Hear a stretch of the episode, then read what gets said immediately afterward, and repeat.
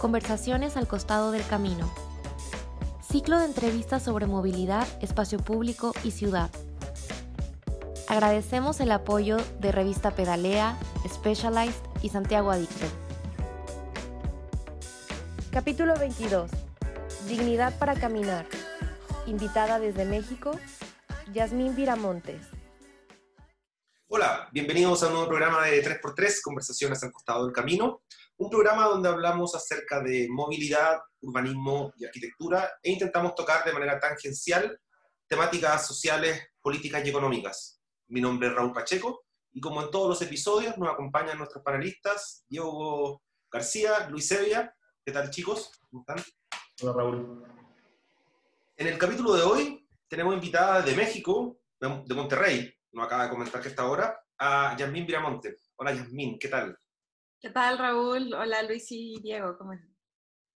Gracias por, por recibirnos Yasmín. Eh, estoy ansioso de esta conversación, eh, todos creo. Eh, y, y, para partir, nos gusta siempre poder pedirle a nuestros invitados que, que, se presenten, que nos cuenten un poco acerca de su, de su quehacer para poder entrar en, en contexto. Así que yo te doy el pase. Vale, claro que sí. Muchas gracias eh, por la invitación.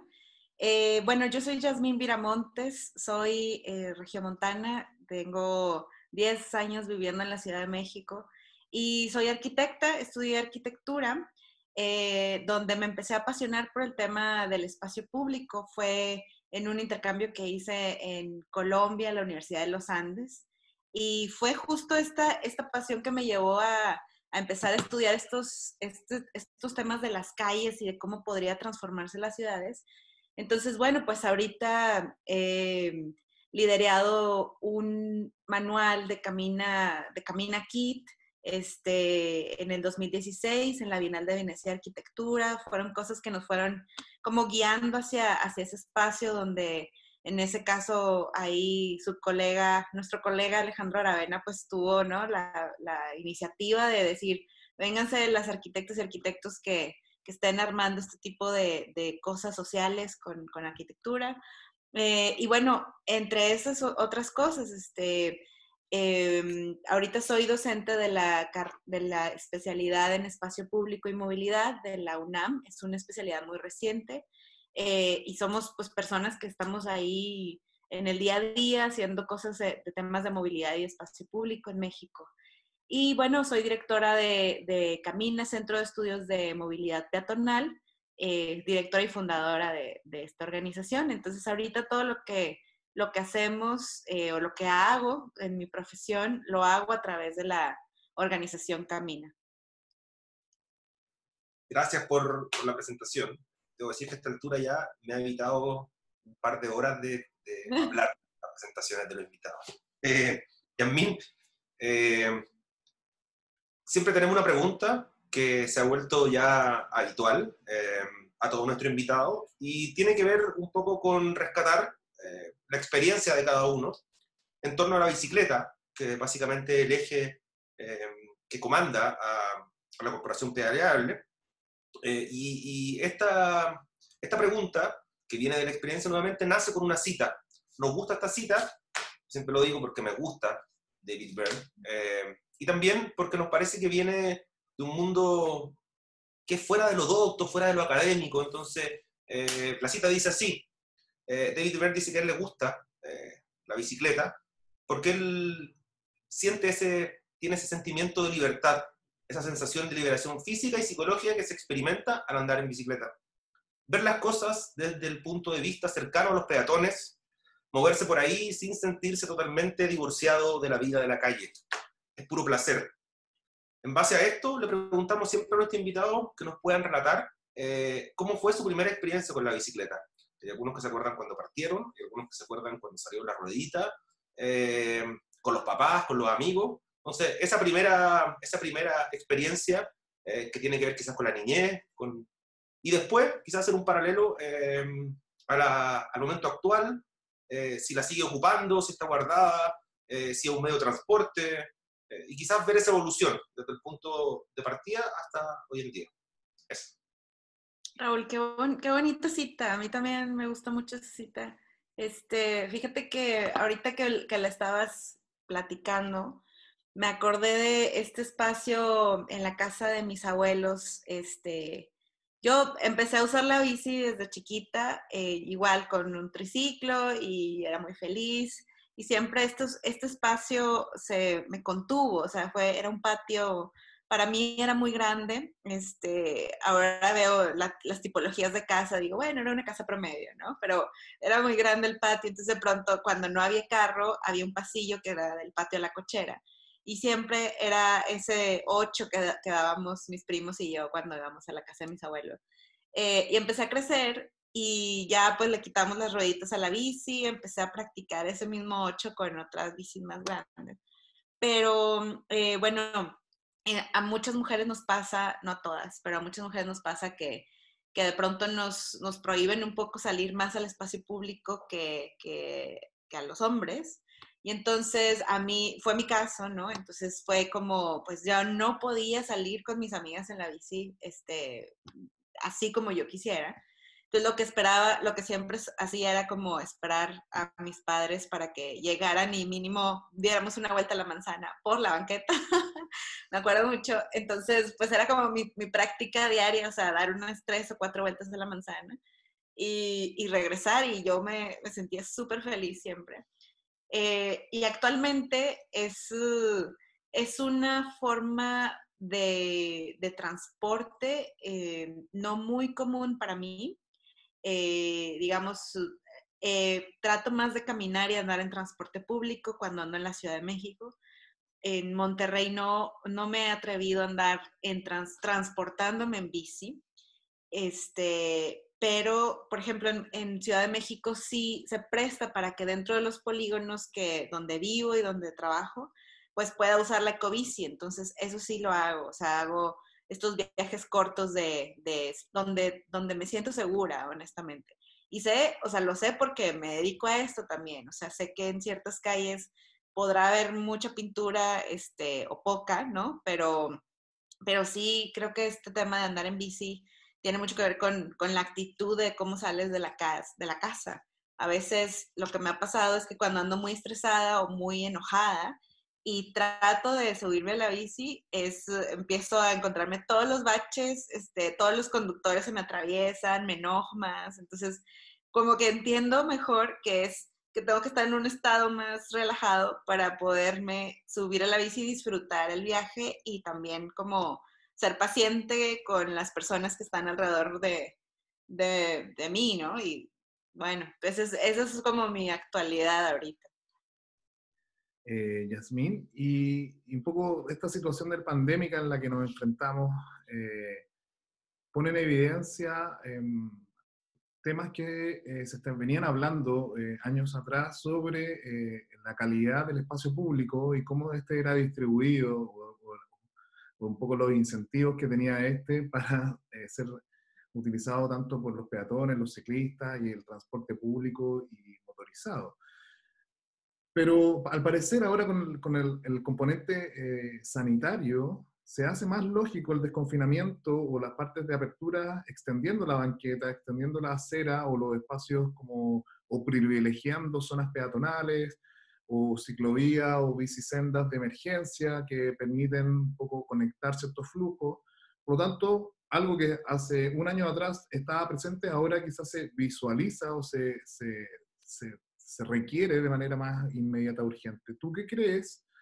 Eh, si realmente esto va a ser algo transitorio o, tenemos una oportunidad entre manos para poder potenciar los modos activos desde la caminata y la bicicleta, entendiendo que son muy hermanos o hay un ritmo o un espacio eh, de, convivencia que es, eh, es más amigable.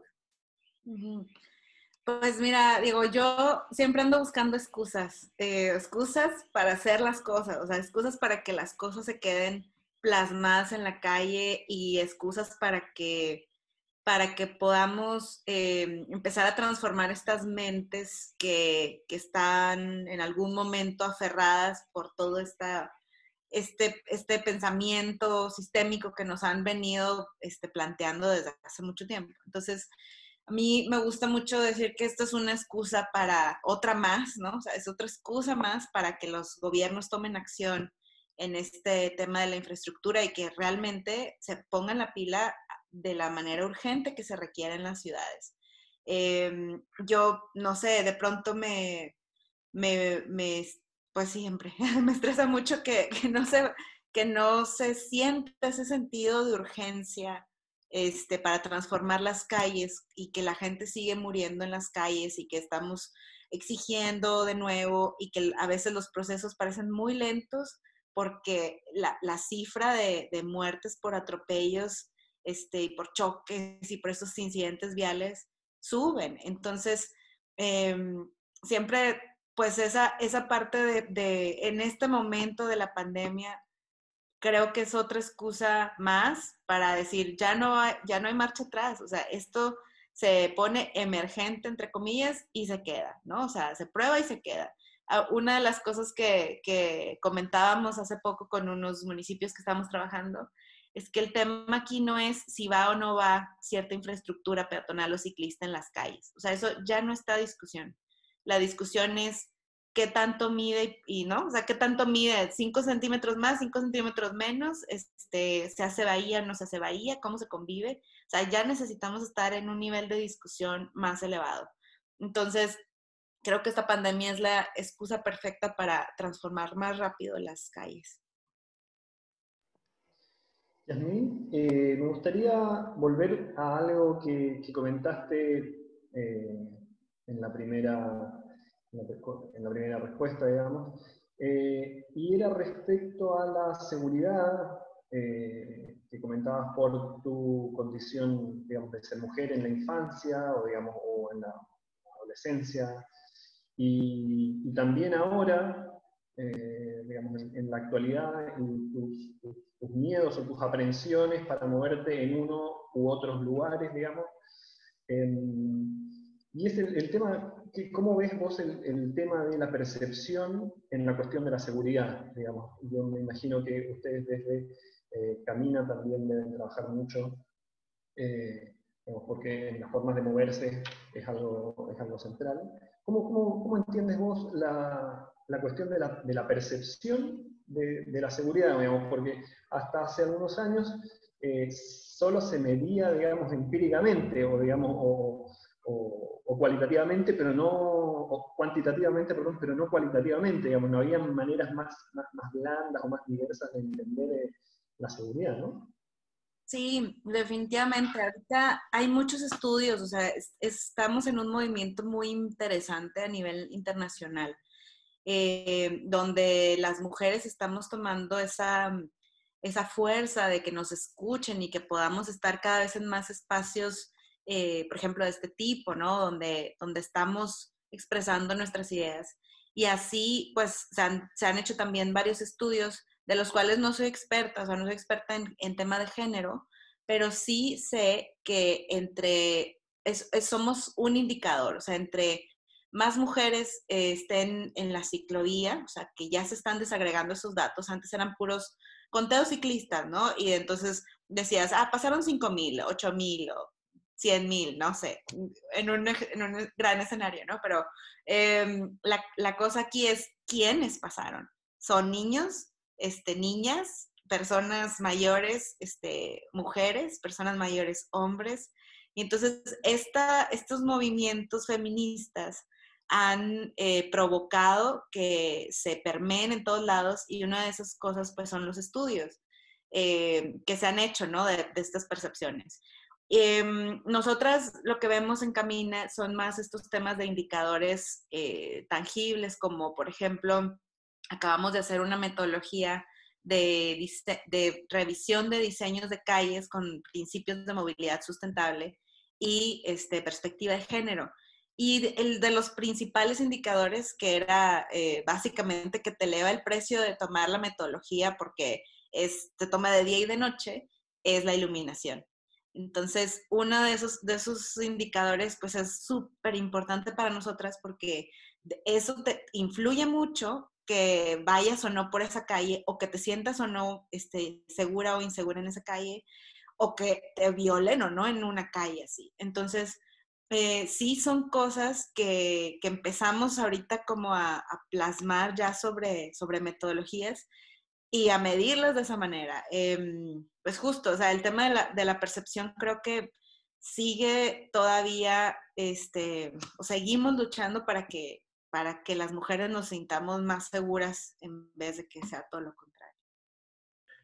Me, gustó esa separación del dato, de cómo pueden ustedes un poco dejar de pensar en que pasan individuos y, y empezar a ver cuál es ese tipo de individuos o individuas eh, que, mm, porque quizás desde un punto de vista ingenieril duro se ven las infraestructuras y se toman decisiones en torno a la evaluación de, de, un poco de un criterio, eh, por ejemplo, el Ministerio de Transporte, cuánto eh, flujo va a pasar, desde el Ministerio de, no sé, de, Espacio Público o de Urbanismo, que plantean más bien la calidad de ese espacio público. Entonces, cada ministerio a la hora de invertir recursos también invierte según sus intereses. Y la idea justamente es de poder desenmascarar eh, esas visiones a partir de datos o de información de, terreno un poco más concreta. Y ahí es como donde me, surge la pregunta de un poco la temporalidad o, los usos eh, que tiene el espacio público según los horarios.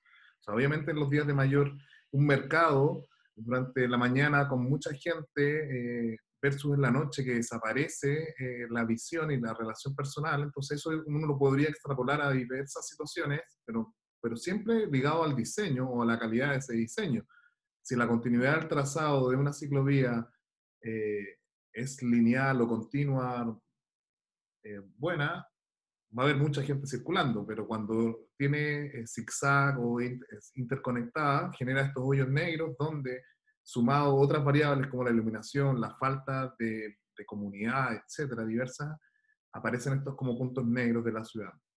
Entonces, un poco quiero llevarte a, ¿crees que está, depende solo de la escala? Eh, estos puntos negros suceden a partir de la falta de planificación, suceden a la falta de, lo, de inversión en ciertos lugares, eh, o una suma de todo, como poco creo que México tiene como campo de acción muy interesante porque tienen desde un pueblo mágico a grandes ciudades o, centros urbanos donde están como fraccionados también, ahí aparece el tema de, de los cotos y cómo van fraccionando la ciudad, por lo tanto, eh, hay, hay mucha riqueza de situaciones que ahí podríamos explorar un poco. Sí, pues mm, no me queda muy clara la pregunta, pero la pregunta es más bien una reflexión. La pregunta es como, ¿cuáles serían los elementos que harían eh, o hacen eh, estos puntos negros de la ciudad? ¿Por qué se producen? ¿Son espontáneos? ¿Son ah, debido a qué, como, qué, qué lo causa? Eh, los puntos negros, tanto para poder circular peatonalmente en bicicleta y generan estos miedos y el uso de la infraestructura depende del día, depende de muchas más variables. Ah, ok, ok. Ya, mira, en algún momento, hace un par de semanas, escuché este, de, un, de la BBC que andaba haciendo un documental este, sobre que había algunos científicos que no decían que esto que estamos viendo no es una pandemia, sino una sindemia.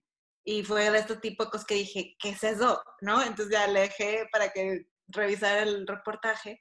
Y, y hablaban que la sindemia es el, o sea, viene del sistema de que ha, crea, que ha creado este tipo de, de virus o, o de, de, cómo nosotros y nosotras reaccionamos a estos, a estos virus por nuestro sistema donde nuestra calidad de vida es pésima, donde no comemos bien, no dormimos bien, no hacemos ejercicio, o sea, como que todo este tema sistemático ha llevado a que este virus entre así, con todo, ¿no? Eh, entonces, fue, fue interesante ese concepto para mí porque dije, claro, pues es que así como este tema del coronavirus, pues todo el tema de la diabetes, de este, la obesidad que tenemos en nuestras ciudades, es como, eh, pues es, una reflexión de, cómo está funcionando el sistema. Y creo que así, traspolándolo al, tema de, de, ciudad y de calles, creo que así está funcionando ahorita este espacio. Primero, por, em, o sea, estos espacios, primero por empezar como a, a, a, pensar solamente en ciertas variables, solamente en ciertas variables, por ejemplo, desde la planificación, ¿no? Esta parte va a ser industrial. listo, esta parte habitacional, esta parte, ¿no? O sea, entonces de repente dices, oye, ¿y cómo llego? ¿Y cómo, y las personas que, que van a la industria, ¿en qué llegan? O sea, no, no, pues este, hay que hacerles calles, bueno, le hacen unas calles solo para coches, este, bueno, transporte, ¿no? Entonces se empiezan a resolver las variables que no se resolvieron una, o sea, cuando se empezó a, pensar esa planificación. Entonces, yo creo que pues se empieza desde de, esas escalas hasta las escalas más chiquitas, o sea, que son las del cruce peatonal, ¿no? O sea, que decimos, bueno, pues este, muy bien, ponemos, nos encontramos, si es que bien nos va, señalamientos que solo le dicen al auto cómo comportarse, ¿no? Pero no les, a los peatones no, no, les, no les dan orientación hacia dónde van a ir, este, a veces hay mares de concreto dentro de una misma intersección y no te sientes este, insegura, pero también nadie te dice en qué calle estás, o sea, algo muy básico como eso. Entonces, como que son esas eh, pequeñas y grandes escalas que nos van haciendo esos hoyos que decías, o sea, creo que, que también es sistémico, o sea. Sí, hay algo, hay algo ahí. Me, yo iba, iba a una pregunta, pero me voy a cambiar ahora. Voy a, voy a ir a otro tema. Hay un, hay un manual para conducir. Cuando uno tiene que conducir, uno tiene que dar un examen acá en Chile, hay un manual escrito y uno le dicen un poco como hay que circular por un lado, hay ciertos signos. Con la bicicleta hace un tiempo, antes era un concepto de paseo y ahora se está dando que eh, comienza a operar como una especie de, de de medio de transporte donde también están imponiendo algunas normas, ocupar elementos reflectantes, andar con casco, etcétera, etcétera. Eh, no recuerdo si alguna vez me enseñaron a hacer peatón, si existe un manual de, como del peatón. Entonces, quería rescatar un poco esta idea tú de, de, de, cómo, cómo se enseña, si existe, hemos hablado con otro invitado acerca de la urbanidad, que en el fondo es, parece un concepto que en Argentina estaba muy arraigado, aquí existía algo cívico, donde uno enseñaba a ser como ciudadano, eh, pero ya había una, una, urbanidad, entonces uno explicaban un poco la ciudad. Yo quería ver de tu lado, del lado de Camina, quizá, eh, eh, cómo se enseña esto, si existe algo, si hay un plan de ustedes, como, o sea, me parece súper interesante como enseñar a ser un peatón, es algo que, que, que parece ser de perogrullo, parece ser que los papás le enseñan a uno, pero acá en Santiago tenemos la típica frase, cuando uno está en regiones de Chile y dice, oye, ese es un santiaguino porque es el tipo que cruza por la mitad de la calle. No llega a la esquina, no respeta el sea al paso, no respeta ningún semáforo, entonces, nada, llevarte como a esa cosa va a hacer casi existe algo como alguna experiencia con esta idea como del manual de peatones, si es que podemos llamarlo así. Ay, tocaste una fibra muy, muy intensa, Raúl. Porque justo el, el tema de, enseñar a los peatones, o sea, digo, para empezar, yo lo único que me acuerdo que me decían de chiquita era, ve hacia los dos lados antes de cruzar, siempre ve hacia los dos lados antes de cruzar, es lo único, ¿no? Este, y, yo antes, o sea, de hecho son, son temas que, no me gusta tocar mucho en la parte de, que, cómo debería de, de comportarse un peatón o peatona, ¿no? Porque si tú les empezaras a explicar un manual de cómo usar la ciudad, pues para empezar, todo lo que les vas a explicar no existe. O sea, todos los cruces que te digas, cruza por los cruces peatonales, pues no hay. Este, pon la rampa, eh, vete por la rampa si pues tampoco hay.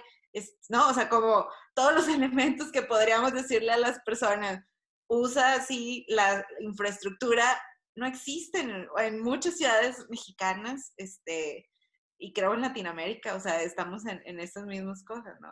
Entonces, a mí me da, me dio mucha, mm, eh, como que me abrió mucho, mucho la, la, perspectiva cuando fui a un congreso peatonal, bueno, que se, se llama Walk 21 en Viena, eh, y que las personas de Viena hacían, bueno, en, en, muchos espacios ya está haciendo esta parte de tipo calles de share space. Y por ahí en mi canal personal de, de YouTube, no porque sea influencer ni nada, sino porque me, me, gusta comentar ese tipo de cosas, lo encontré como muy útil. este, documentar por un minuto, un minuto y medio una escena. Y entonces, y me encanta cada vez que doy talleres o algo, volver a ponerla, volver a ponerla, porque cada vez voy descubriendo diferentes comportamientos, ¿no? Entonces, en la escena se ve como un camión convive con los peatones, con dos personas con discapacidad que yo no había visto cuando tomé esa escena, no las vi, pero solo con estar ahí, o sea, iba una persona así en silla de ruedas atrás de la otra, una lo, iba jalando y la otra persona iba ahí caminando con ellos. O sea, para mí es algo que, que deberíamos de estar como apuntando ese tipo de, de cosas donde el comportamiento peatonal sea eh, tranquilo, o sea, sea el resultado de, de un como un ambiente que no es hostil para las personas, o sea, un ambiente que sea cómodo, que sea tranquilo, que sea seguro, este, y eso, pues más que para como ponerle reglas a los peatones y peatonas, ¿no? O sea, va hacia ponerle reglas a, a quienes traen la velocidad a todo, ¿no? O sea, como los autos, los camiones, este, transporte público, y tiene todo que ver, o sea, como eh, solamente por, por el traer una máquina este, manejando, ¿no? O sea, solamente por ese, ese tema. Y sí, va, va con el tema de respetar la escala humana y de respetar nuestros, nuestros cuerpos, nuestras velocidades, ¿no? Sí, es eh, eh, interesante. Yo creo que el único lugar donde no me resultó eso de mirar antes de cruzar fue, fue, cuando estuve en Londres, que yo miraba al otro lado correspondiente y como la auto viene del otro lado y es un, un poco peligroso, pero, pero, después me acostumbré.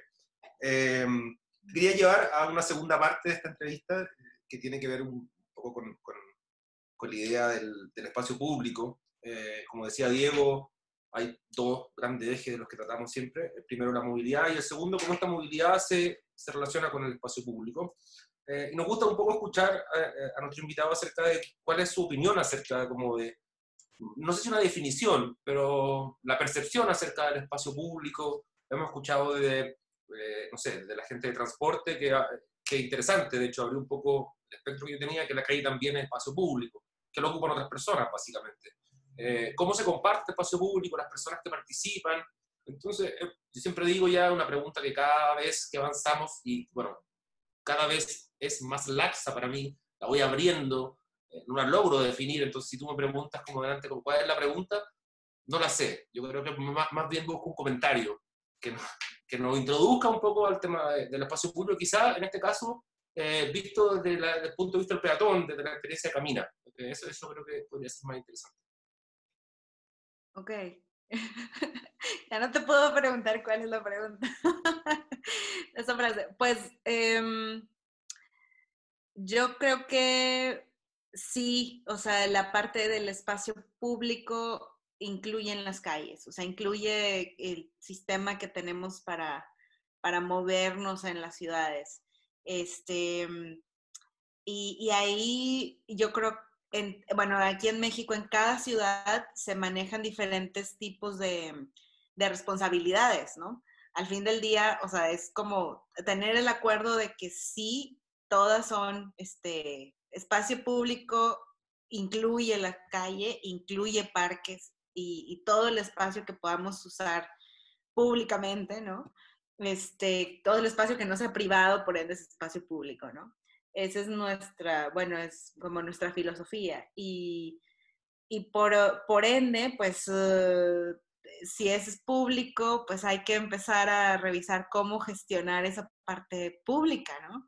Y entonces ahí ya entra lo, lo rico de la, de la, del tema de transformación de las ciudades, de, de los espacios, porque ahora resulta que cuando empiezas a tocar espacios de la calle, las personas que, propietarias aledañas al, de los predios aledaños a esa calle se sienten dueñas de un pedacito de calle.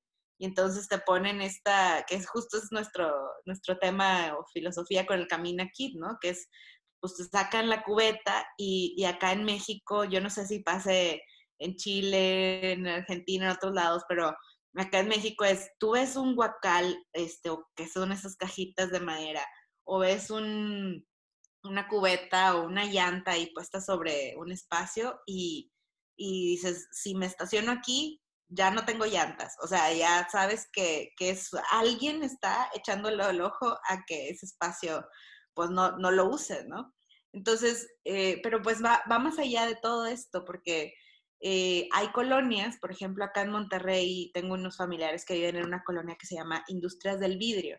Y esas colonias, no, o sea, las casas de esas colonias, pues son casas de medianas a grandes, pero ninguna de esas casas, la tipología tiene, eh, de ninguna de esas casas se tiene estacionamiento dentro de la casa. Entonces ahorita tú pasas por esas, esas colonias y está atiborrado de autos eh, al lado de las banquetas, obviamente, en vez de tres carriles que debería de ser, hay uno que, que te deja pasar. Y bueno, se van generando estos nuevos comportamientos y apropiaciones de, las, de, la, de los espacios, porque va transformándose y va cambiando la, pues no sé, la percepción y la, incluso la, el, ¿cómo se dice? Como la, mm, la, la, adquisición, o sea, la, la, forma en la que adquieres estos bienes, pero también esta eh, expectativa de que quieres un auto porque en Monterrey es importante, porque si no, no me puedo mover, porque me voy a hacer dos horas en vez de media, eh, ¿no? Entonces, son ese tipo de, cosas que empiezan a pasar alrededor del espacio público y que pues de pronto en ningún lado lo dicen, porque eh, hace mucho tiempo acá en Monterrey te decían, tú construye tu banqueta y tú la cuidas. Entonces, si yo tengo un pedacito de tres metros de banqueta solo de, de, mi espacio, pues yo con mi dinero construí esa banqueta, por lo tanto es mía, ¿no? Se supone. Entonces, ahorita están cambiando este tipo de cosas acá este, y justo estoy ahorita en, una, en un grupo de trabajo muy interesante este, con unas personas sociólogas eh, de la Universidad Autónoma de México, eh, de la UAM, eh, perdón, Universidad Autónoma Metropolitana. Y, y ellas bien, ven toda esta parte este, social de cómo se apropian las personas de la banqueta. O sea, es, impresionante esta, esta parte que estamos haciendo de, de los estudios. Y entonces mi relación con, e, con, ellas, aparte que estoy aprendiendo muchísimo de estas personas, sociólogas, es ver cómo funciona lo material de estas banquetas. O sea, qué tipo de pavimentos usan en estos espacios que se apropian, este, cuánto de ancho dejan, eh, está o no una rampa atravesada porque querían meter el coche, entonces pues el que pasa pues no importa, yo quiero meter mi coche y este pedacito de banqueta es mío, por lo tanto lo uso así. Entonces sí, creo que en esta parte em, ahorita estamos en, en, un nivel a lo mejor del 0 al 10, en un 1, haciendo este, este pedacito de definición, o sea, a ver, este espacio es tuyo, es mío, ¿qué pasó? ¿En qué momento esa persona se apropió de la calle? Este, ¿no? Entonces, pues son, sí, son tipo de, de, definiciones que vamos haciendo ahora sí que a un nivel local, o sea, muy, muy local, porque las autoridades no tienen ahorita la, los recursos humanos para hacer así redadas de todas las colonias bajen sus autos de las banquetas. Oye, se los permitiste 40 años, o sea, ya van dos generaciones que están subiendo su carro ahí como para que de un día para otro cambies. Es, violento el cambio. Entonces, eh, cualquier tipo de cambio, o sea, solo por, por cambiar hay una parte violenta que te saca de tu zona de confort. Entonces, justo en Camina trabajamos con esa, eh, pues nosotros les decimos madrazos, o sea, madrazos que son como golpes, ¿no? Acá en, en el norte que es oye, pues ahí vienen madrazos fuertes para este proyecto, vamos a revisar de dónde vienen, quiénes son los más, así que, que, que nos tenemos que revisar qué es lo que están pensando, por qué no quieren que pongamos un cono ahí. Entonces salen cosas este, bien interesantes de la parte social después, ¿no? Esa parte socioespacial de cómo se relaciona las calles con los propietarios de, estos automóviles, por ejemplo. Eh, ahí con ese un poco relato que, plantea el, tema del conflicto automovilista, propietario eh, del barrio con eh, la gente que no tiene vehículos privados, entonces ahí yo creo que se, se, ve algo bastante fuerte. pero es, es, muy extraño porque si esa misma persona tuviese un restaurante que ahora justamente en los ayuntamientos, municipios están fomentando a que el comercio se reactive, eh, están permitiendo que salgan terrazas o esta ocupación del espacio entre la banqueta y la calle, eh, que quizás ahí no le parece tan mal por el incentivo de vuelta. Entonces, eh, a lo que quiero ir con esas pequeñas reflexiones es que es muy individualista ese planteamiento, no hay una visión de, de lo que queremos como, construir como ciudad y cada uno de los actores desde una perspectiva que pueda ah, permitir este diálogo en que yo, si soy automovilista, bueno, entenderé que va a haber ciertas horas donde podré eh, ingresar el auto, eh, van a haber algunos sistemas de separaciones. entonces, eh, ahora un poco llevarlo al comercio o a esta reactivación o a, este espacio donde eh, ya no, los restaurantes no son hacia adentro del predio, sino que se, se, da un cambio y mientras más gente esté en las calles, un poco esa visión romántica que tiene Europa de la terraza, eh, se está empezando a producir en Latinoamérica. Entonces, también para eso hay que tener como una coordinación logística, independiente de que tengamos eh, autoridades que estén muy atrasados en la visión de lo que entendemos por el espacio público, que si bien lo están intentando, ahí es nuestro rol como organizaciones de la sociedad civil y con un carácter más técnico, quizás ir proponiendo eh, algunas soluciones tipo, no en los municipios más adinerados, sino que justamente en los lugares donde no llega el Estado o no llega en la... Entonces ahí, ¿cuáles tú crees que son los mayores como desafíos que tenemos eh, en, el sentido de que cuando hay ejes con mucho comercio eh, que ahora se disponen hacia la calle, eh, uno tendría que pensar que la peatonización o el, tráfico regulado fines de semana exclusivos para peatones o ciertas franjas horarias un poco permite cumplir esta falta de necesidad de espacio público. ¿Crees que va por ahí la situación? ¿Cuál es un poco la experiencia que ha pasado en México? Em, yo creo que sí hay varias estrategias que se pueden empezar a plantear en este tipo de cosas. Sí, eh, por ejemplo, ahorita en Ciudad de México están haciendo todo este tema de, ciudades de, ciclovías emergentes. Eh, otras ciudades también lo están haciendo alrededor de México, lo cual es muy bueno. Em, y cuando ponen este tema del comercio sobre la sobre la, ya sobre la calle, ha, sido muy bien aceptado, pero sí con esos como corchetes o esas comillas de cuánto espacio le sigues dejando al peatón, porque al final del día eso, eso va a ser privado ahora, o sea, es la pregunta de, de ciertas ciudadanas y ciudadanos alrededor de sus colonias que están viendo cómo empiezan a los comercios a sacar estas mesas y, y a apropiarse de estos espacios este, de, ¿no? de, de, estacionamiento. Y, y, justo es esa pregunta, o sea, ¿va a ser privado? Ahora ellos tienen parte de este pedacito de calle, entonces todavía sigue esa, esa, mm, como el tema de la emergencia y el tema un poco de lo temporal, permite dialogar con esa, con esa diversidad, ¿no? De opiniones. Eh, ahorita no tengo conocimiento de que ya se haya como establecido, así como porque este comercio eh, funcionó o esta calle está funcionando muy bien, que se quede. O sea, eso no, no tengo como documentación de, de ese tipo de cosas. Este, pero justo, definitivamente son cosas que como peatonas o peatones nos, nos benefician, o sea, porque tenemos ojos, ojos a la calle, este, estamos conviviendo en un espacio más tranquilo, hay más personas que autos, esa parte pues nos sentimos incluso más seguras en el espacio. Pero por otro lado es hasta dónde llevas esta parte de la privatización también del espacio público por un, ¿no? por un este, comercio.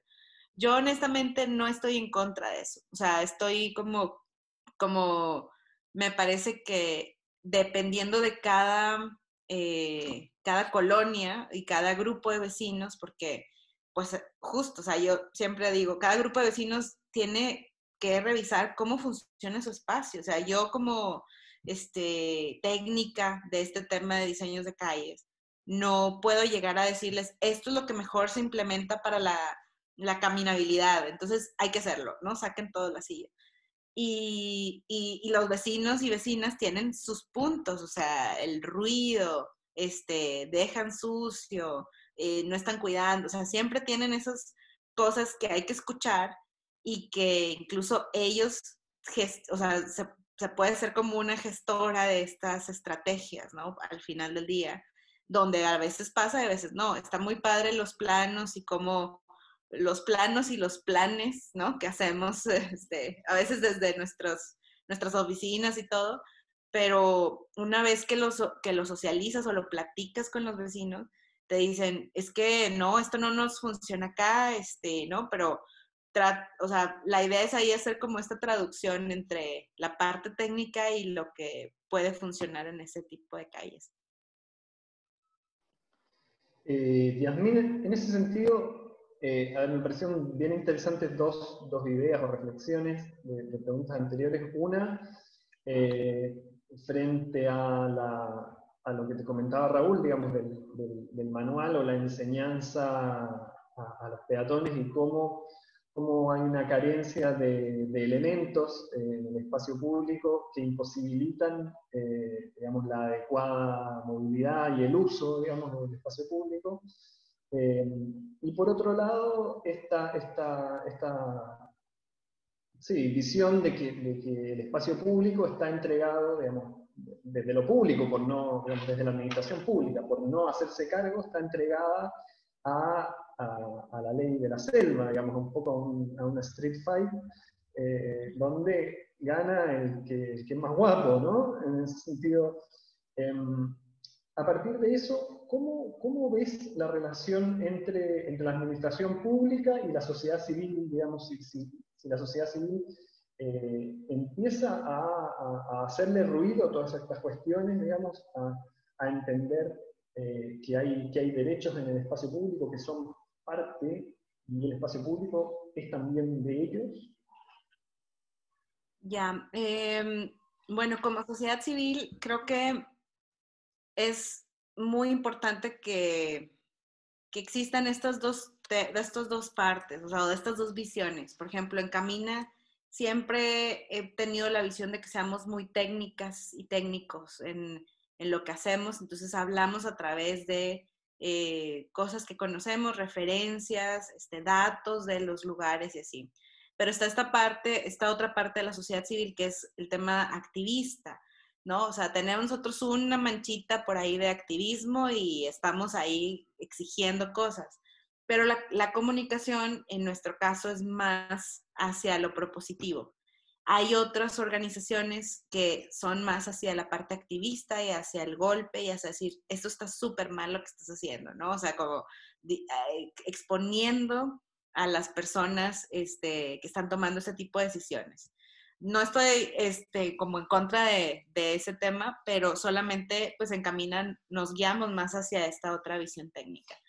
Y creo que, que mm, por ejemplo, ahorita en Ciudad de México y en Guadalajara y en San Pedro Garza García, este, aquí en Monterrey, por ejemplo, han estado, eh, ahorita somos una generación donde ya nuestra eh, edad, nos permite estar en puestos de tomadores, de, tomadoras y tomadores de decisión. Entonces, eh, muchas personas que hemos venido haciendo este tipo de activismos, tanto técnicos como este, este, pues nada, más, más pesados, eh, algunas de ellas han decidido entrarle al gobierno, entrarle a los, a los golpes, ¿no? O sea, que, que, que, de día a día en este tema de la administración pública es súper admirable para mí cómo muchas mujeres y hombres han estado en esta, en esta lucha desde adentro y entendiendo el sistema, cómo funciona la burocracia, qué tenemos que hacer, cómo puede haber menos burocracia para que estas cosas pasen rápido.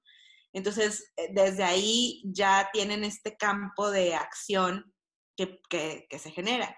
Y en ese caso, nosotras damos como un pasito atrás, o sea, porque, por ejemplo, Ciudad de México está, o sea, tiene, puedo decirles que tiene a las personas indicadas en el gobierno en el tema de, movilidad, que, está haciendo ahorita las cosas. O sea, a lo mejor no es tan rápido como queremos nosotras y queremos, siempre pensábamos, fulanita, fulanito va a estar allá, este, ya se va a hacer, ya, todas las calles con ciclovías y súper rápido, ¿no? Pero ellas y ellos también tienen esa curva de aprendizaje, ¿no? Algunas que están apenas en el gobierno y que están desde la parte técnica activista, este, metiendo estas ideas y viendo cómo funcionan. Entonces, eh, pues es interesante ver cómo se empiezan a transformar las calles a partir de estas generaciones que ya han estado, este, o que hemos estado en calle o en campo haciendo estos activismos y este, que ya están ahorita en, en, la, en el gobierno. Y nosotras, por ejemplo, como Camina, nos estamos enfocando en generar capacidades en los espacios donde, donde faltan, o sea, donde vemos que que ya van a poner otra ciclovía por el camellón. Y es, no, a ver, vámonos, ¿no? vamos, vamos, te cuento, este, vamos a hacer un taller, déjame hablar con tu director de proyectos o, o directora de proyectos. Entonces, como que nos enfocamos ahorita en estas decisiones porque a veces, o estas tomadoras y tomadores de decisión, porque a veces por el, justo por lo que comentábamos hace de rato este, con Diego de, del tema de de que es una excusa ahorita para transformar las calles, pues entonces empiezan también muchas personas a levantar la mano diciendo, a ver, entonces yo tengo que hacer cuántos kilómetros de ciclovía, ok, entonces agarra ese espacio que, nadie usa y ahí ponla, ¿no? Entonces, no, hay que, tiene una lógica y hay que hacerlo, ¿no? Entonces, pues, eh, esos son los tipos de cosas de, que nos vamos ahí balanceando para, para generar capacidades y creemos eh, muy claramente que donde se necesiten generar capacidades, ahí podemos estar. O sea, no es necesario que estemos siempre en la, en el, ¿no? Con el gobierno técnico que ya está súper, súper bueno, que ahí, si elevamos la conversación y hacemos otro tipo de cosas innovadoras, con materiales este, interesantes, con que puedan sacarnos datos que, que no pasan en otras ciudades, felices nosotras, pero si ahorita ellos están con esta lucha interna de, de meter más temas de ciclovía, más banquetas, más este, accesibilidad, este, pues hay que, hay que dejar, o sea, ¿no? Como, y incluso apoyar e incentivar de que se sigan haciendo ese, ese tipo de, de, cosas bien hechas. Justamente nosotros hace, hace unas semanas tuvimos la posibilidad de, de conversar con, con Rodrigo Díaz, eh, subsecretaria de Planeación, en que tuvimos una, conversación súper interesante y, parte, gran parte creo de, ella, trató sobre, digamos, esta relación entre estar afuera del gobierno, eh, luego adentro y entender, digamos, la, la, dificultad, digamos, y todos los intereses eh, y deseos, digamos, eh, que se cruzan, digamos, para poder eh, lograr hacer las cosas y de la mejor manera posible, digamos. Entonces, en ese sentido, creo que, tiene, creo que tiene mucha relación con eso y eso, eso es clave, digamos. A veces, estando afuera, eh, está bien, digamos, estando afuera exigir más porque, porque siempre va a ser menos, digamos, lo que va a resultar. Pero que en relación a eso quería vincularlo justo con, con lo que venías contando y quizás eh, si te parecía pertinente, profundizar en, algún tema, algún proyecto reciente o actual en lo que estén desarrollando desde Camina. Vale, sí, pues mm, ahorita justo eh, estamos haciendo unos, um, unas planeaciones y una estrategia eh, con la cooperación técnica que, alemana, que es la GIZ, eh, estamos como parte del equipo técnico haciendo dos capacitaciones para municipios aquí en el norte, aquí en, la, en, el área metropolitana de Monterrey. Una, uno de ellos es Monterrey y el otro es Apodaca. Eh, Monterrey pues es eh, la capital de Nuevo León y tiene este, este sentido de, bueno, este, vamos a generar este tipo de infraestructura nueva, este, el alcalde todavía está como muy, muy ligado hacia el tema de, los coches. Entonces, estamos trabajando con los equipos operativos de, aquí de Monterrey para ver ese tema, ¿no? O sea, porque ellos ya están más sensibilizados a que, ah, están cambiando las cosas, ah, salió el manual de calles a nivel nacional de, de Sedatu, entonces están como profesionistas pues actualizándose, ¿no? Y está obviamente los temas políticos que siempre son, este, como en algún caso, siempre son como temerosos para los, para los tomadores y tomadoras de decisión, que es, oye, si hago esto, pues la gente que tiene Twitter va a decir que no y no me van a votar o me van a, ¿no? O sea, como cosas que, empiezan ellos a, revisar en sus temas estadísticos y de encuestas eh, políticas, pero estamos en esos proyectos ahorita. Eh, en, la parte de Apodaca también es un equipo que está revisando cómo pueden funcionar este tema de las, de las ciclovías en, en Apodaca. Entonces, otra vez vuelvo al tema de las excusas, o sea, como, como excusa este, de este tema de, de pandemia y de todo, pues es regresamos al tema de cómo nos movemos, o sea, cómo podemos hacer más segura una vía para que las personas que ya se mueven, que no pueden dejar de trabajar, que siguen, este, ¿no? O sea, saliendo de sus casas por necesidad, vayan seguras y vayan más cómodas, ¿no? Entonces, eso es, por un lado. Y la otra es, eh, entonces, bueno, con ese proyecto estamos haciendo, eh, vamos a hacer dos intervenciones la próxima semana y estamos haciendo la documentación justo en este momento de, de la línea base de qué está pasando en estos espacios para que la próxima semana se haga la intervención de urbanismo táctico y quede entre una y dos semanas para hacer las mediciones pertinentes y bueno, pues con la excusa de que quede, ¿no? O sea, está más seguro ese espacio y con la excusa de que vaya a haber un poquito más de, de seguridad, pues espero que dejen algunos volardos por ahí y con la excusa, ¿no? Como vamos haciendo un poquito paso a paso. Y creo que para mí es bien importante esa, esa parte de, de irlo viendo como un paso a paso, porque justo cuando hay una frase que, que me gusta mucho de, de, un amigo de acá, de, de, secretario de Obras de Aguascalientes, o creo que es de Desarrollo Urbano, no me acuerdo, pero eh, que dice que, que, no, ni confusión por la acción, ni parálisis por el análisis. Entonces, como, como está, se denota muy bien esa parte donde dices, pues vamos a hacer todos rápido, este, pinta, pinta, ¿no? Y dices, ah, espérate, ¿dónde? ¿Qué pinto? ¿Cómo? Bueno, no. O vamos a analizar el espacio por cinco meses y luego vamos otros cinco, ¿no? Y bueno, ya no hiciste nada, ¿no? Entonces ya cambió el gobierno, no hace nada. Entonces es encontrar ese balance de entre no te confundas, pero ve haciendo, vamos a hacerlo un paso a la vez, ahorita con conos, luego con pintura y vamos poquito a poco. Y creo que así van funcionando este tipo de, proyectos y cosas. Y ahora les decía, este, también eso por un lado, o sea, como generando estas capacidades este, técnicas con, equipos acá en, diferentes municipios, pero por otro lado, la parte de, exigencia que ya llegó, o sea, ya la ley, la ley de movilidad aquí en, en Nuevo León específicamente ya les exige a los municipios tener un plan de movilidad de estrategia en bicicleta. Y por otro lado, también hemos estado como parte de, un, como una colaboración que hicimos con una organización que se llama Cómo Vamos Nuevo León, que revisa cómo funciona y cómo están estas calles, este, esta infraestructura este, ciclista, peatonal o en general de todo, y pues ahí también somos como juezas o pusimos una metodología para evaluar las calles donde tenemos este principio de movilidad urbana sustentable y perspectiva de género. Y la cosa es esa, o sea, no, a ver, no, la discusión no es si, si va o no va una infraestructura ciclista y peatonal, es cómo la pones, ¿no? O sea, cuánto mide, ¿no? Esa va a ser la discusión y, y justo está causando un poco de, de, movimiento en estos espacios este, políticos y, de, construcción ya en, las obras, que al final del día es, bueno, cómo se plasma la pirámide de invertida de la movilidad en el espacio público. Empecemos con los metros cuadrados. ¿Cuántos metros cuadrados le estamos dando a cada tipo de usuario? ¿no? y, armamos metodología para revisar eso.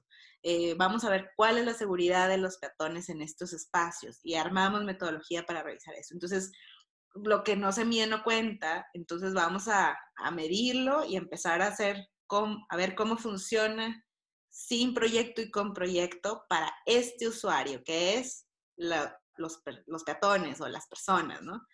Eh, entonces, pues sí, es, transformar al final del día los pensamientos. Eh, es una transformación de pensamientos antes de cambiar las calles, porque, porque pues los pensamientos son los que al final del día los ponemos sobre lo material y, y se nota mucho cuando, cuando las personas ya traen esta lógica de, de pensar eh, diferente, ¿no? O sea, eh, de pronto sí aplica, no sé si en, en, en Chile aplica esta, esta frase de una, de una automotora este, que dice que todos traemos un auto en la cabeza.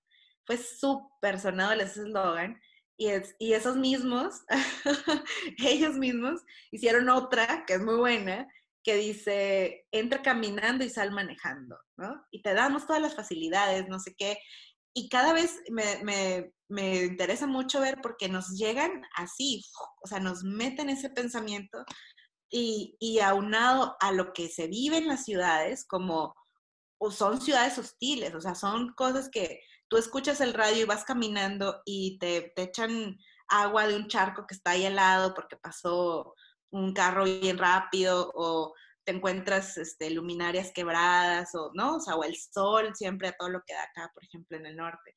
Entonces son, son cosas que, que tú dices, pues sí, voy, o sea, ya no quiero caminar, me voy a comprar un carro y, y me salgo. Entonces, son eh, lo que más me, me, interesa a mí es ver ese tema, cómo nos hacen los inceptions y cómo nos siguen haciendo estos inceptions diarios para que, para que a veces los argumentos ni salgan de nosotros, solamente estamos, ¿no? O sea, como agarrando lo que estos automotrices nos dicen y, y diciéndolo como argumenta, argumentos nuestros. Entonces, pues ya.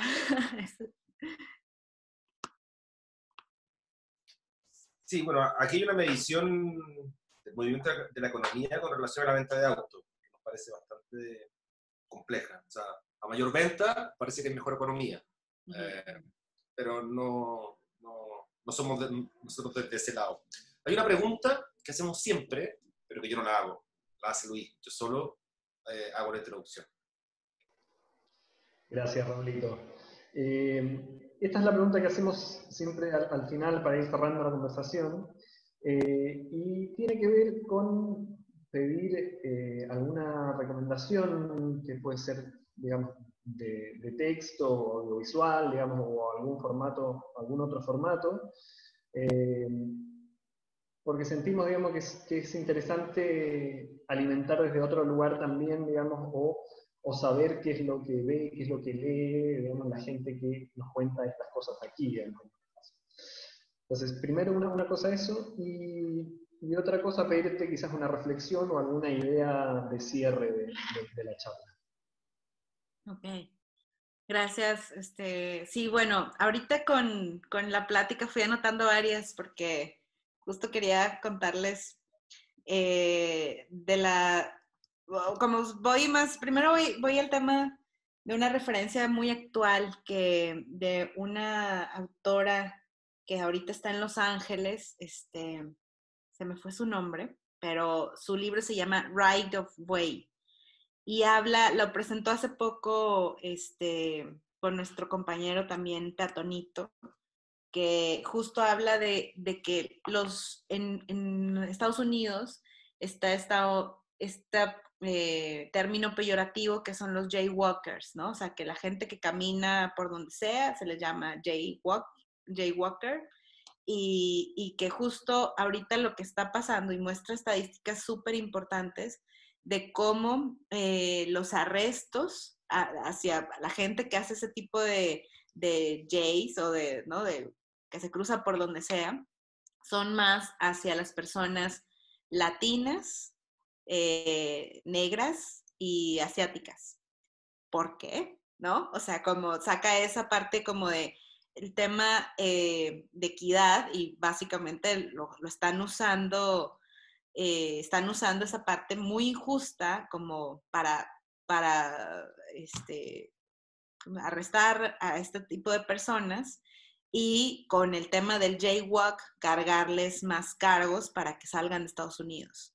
Sea, son cosas como más hacia también el tema político y de cómo el uso del espacio eh, público o de las calles, que estamos hablando en, esta plática, justo es parte de esa, de esa manera de, de ser. O sea, imagínense que ahorita a lo mejor cada uno estamos en nuestros países de origen este, pero, y no tenemos tanto ese problema, pero si estuviéramos en un país como Estados Unidos y que tengan este tema del racismo muy presente, eh, pues hace que, como el sistema está funcionando para que, ¿no? Se creen este tipo de, de, de que, pues sí, de, de, ¿cómo se llama? De, de que los agarren en la calle. este tipo de Exacto, exacto, de invasión para eh, que, no se, que no se está haciendo algo bueno, ¿no? Entonces, bueno, ese es uno de los primeros libros que justo está, eh, les voy a pasar el link. Eh, el segundo, como parte técnica y que, creo que también ya revisaron ahí con Mariana Orozco, pues es el manual de calles, acá desde México, en el que yo participé también pero ahí lo que me interesa que revisen, obviamente todos y todas, es que eh, pues tenemos esta visión ya puesta, visión técnica puesta sobre, sobre un manual, ¿no? Donde hablamos de que este tipo de calles tiene que estar ligado siempre a estas zonas urbanas o este tipo de visión siempre tiene que estar ligado a las zonas urbanas en México, ¿no? Entonces, el manual de calles, también sobre el manual de calles dejamos una un capítulo sobre urbanismo táctico para que las personas tomadoras de decisión en gobiernos locales puedan eh, revisar cómo funcionan sus proyectos antes de, invertir esta cantidad fuerte y que justo el urbanismo táctico sirve como esta herramienta para acercarse a las personas también eh, al proyecto físicamente y a las personas que van a vivir el proyecto ahí. Eh, antes de que se venga todo el, todo el tema que se siente invasivo, cuando llega el gobierno y dice, pues esto no ha cambiado en 50 años, pero mañana va a cambiar. O sea, a ver, relájense, ¿no? Como qué está pasando en, estas, en estas calles.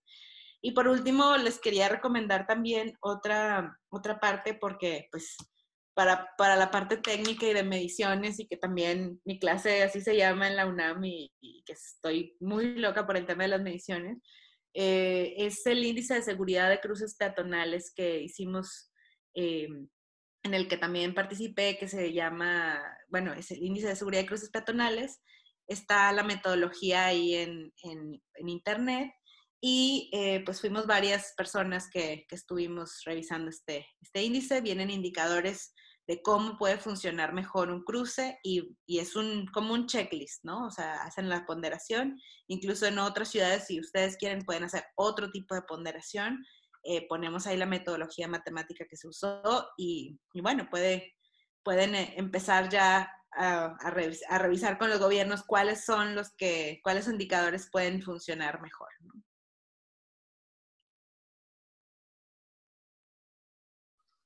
Eh, Me faltó una, tu reflexión de cierre.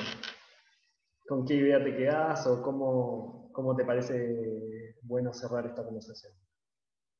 Bueno, pues a mí me, ha encantado platicar y, y, platicar con ustedes y todas las preguntas que empezamos a reflexionar juntos. Y bueno, pues me quedo con, con la sensación de que esto sigue cambiando, o sea, que estamos justo en el momento de, seguir empujando este tipo de agendas a nivel Latinoamérica y que lo más importante es como hacerlo, o sea, empujar juntos, o sea, seguir, seguir fuertes haciendo este tipo de, de, cambios de, en los rediseños de calles, ¿no?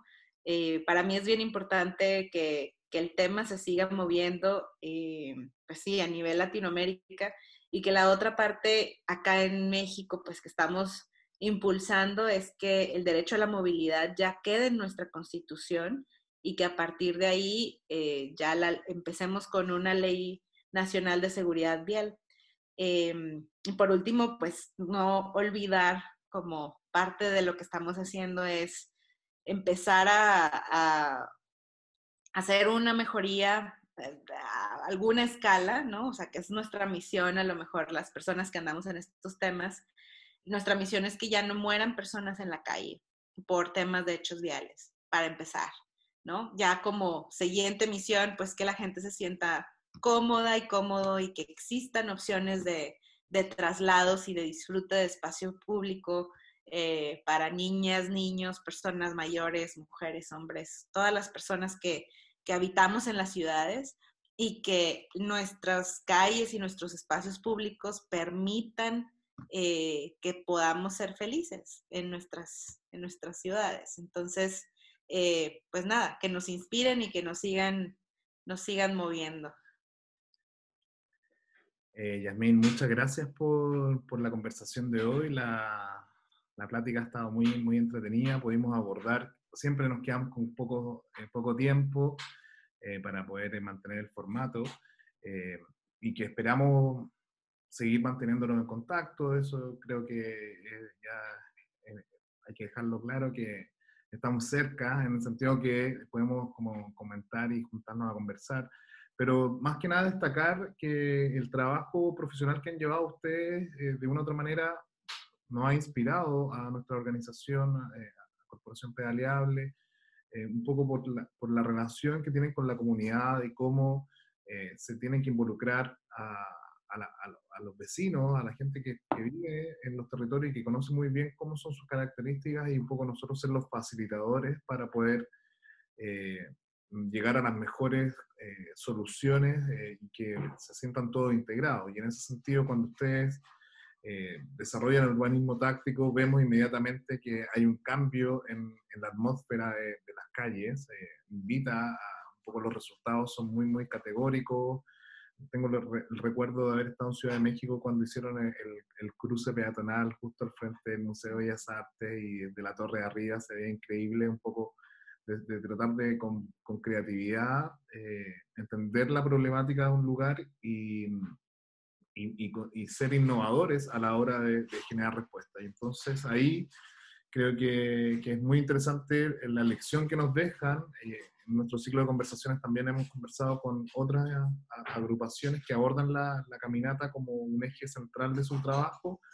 Eh, y llegamos a estos lugares comunes donde no es solamente el trabajo técnico, sino que el trabajo de eh, un poco olfatear, poder ver la atmósfera del lugar e involucrar a la comunidad para que estos tres triángulos eh, generen alguna sinergia. Y ahí también destacar este manual que armaron ustedes como de, intervención táctica, que, que, es más bien casi que un juego, o sea, tiene toda una estética de un juego y cómo eh, su lenguaje hace que se rompan los tecnicismos y justamente llegue a todos, a una abuelita o a un niño de 5 años y puedan como llegar a un lugar común de cómo intervenir sus calles. Así que eh, agradecerte los, comentarios, tus respuestas, tu visión, tu experiencia y dejar un poco la, la, puerta abierta para que podamos establecer algún vínculo, hacer colaboraciones. Aquí ya hemos tenido una red que va desde México hasta Argentina de profesionales de distintas áreas que un poco miran desde el costado del camino eh,